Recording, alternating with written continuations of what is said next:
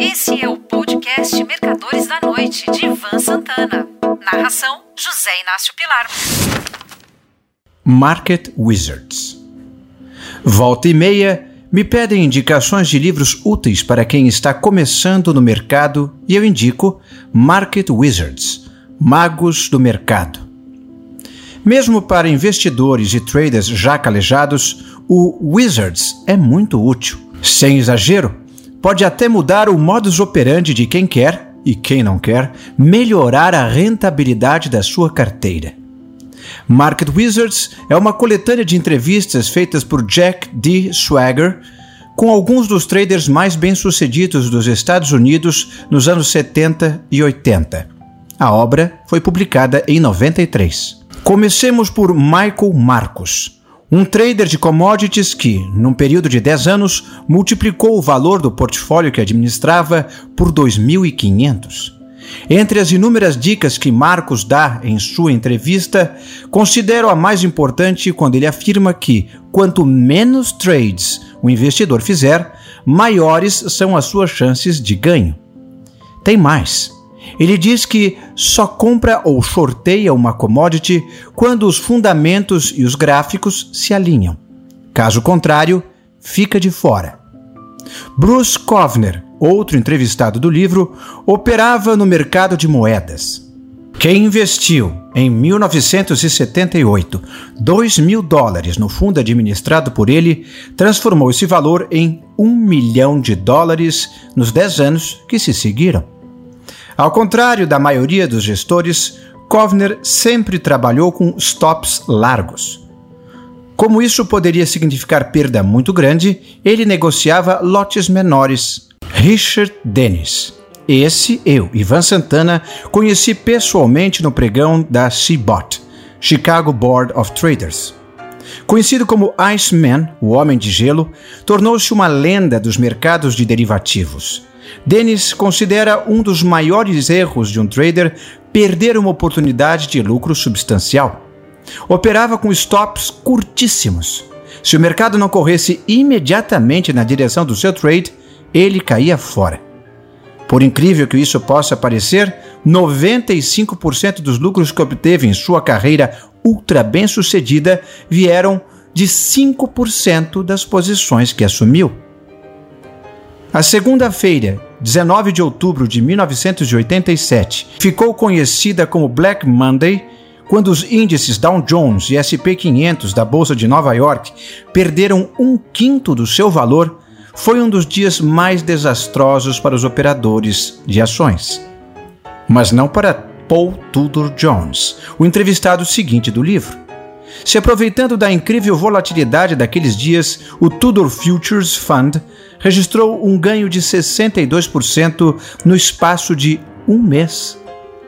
Uma das lições deixadas por Jones em sua entrevista é a de que, por maior que seja o lucro de uma posição, um trader profissional deve considerar seu preço de custo e do fechamento da véspera.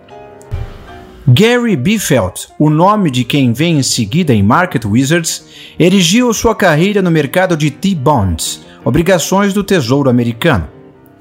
Quem acompanha os ciclos de taxas de juros sabe que eles costumam ser demorados, tanto quando a autoridade monetária está com uma postura dovish, expansionista, como hawkish, contracionista.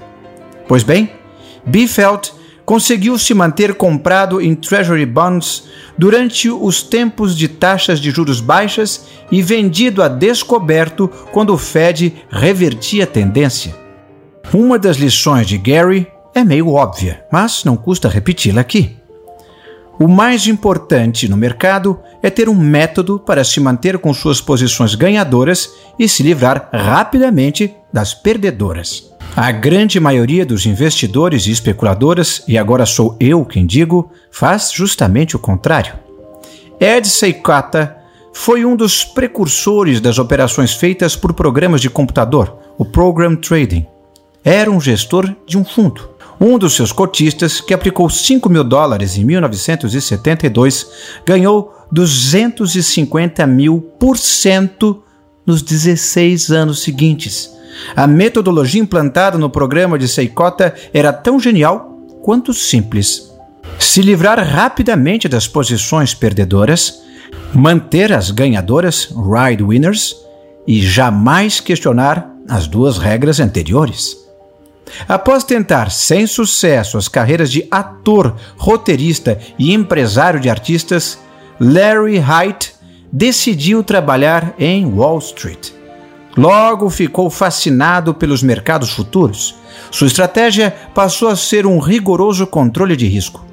Entre abril de 1981 e meados de 88, as carteiras que administrava renderam em média 30% ao ano. Seu pior resultado foi de 13% positivos e o melhor, 60%, o que mostra como seus métodos operacionais eram uma mistura de sucesso e conservadorismo. Suas máximas são: se você não aposta, não pode ganhar. Se você perder todas as suas fichas, não poderá apostar. Michael Steinhardt começou a operar no mercado aos 13 anos de idade, quando seu pai lhe deu 200 ações de presente por ocasião do seu bar mitzvah. Nos 21 anos que se seguiram, a firma construída por Steinhardt obteve resultados excepcionais para seus clientes mil dólares investidos em 1967 se transformaram em 93 mil dólares 21 anos depois. Segundo Michael Steinhardt, o controle emocional e a habilidade de saber apertar o acelerador no momento certo são alguns dos elementos que separam os bons traders dos traders excepcionais. Para que essa newsletter não fique muito comprida, continuarei no próximo sábado. Um ótimo fim de semana a todos. Um grande abraço. Você ouviu Mercadores da Noite de Ivan Santana. Narração: José Inácio Pilar.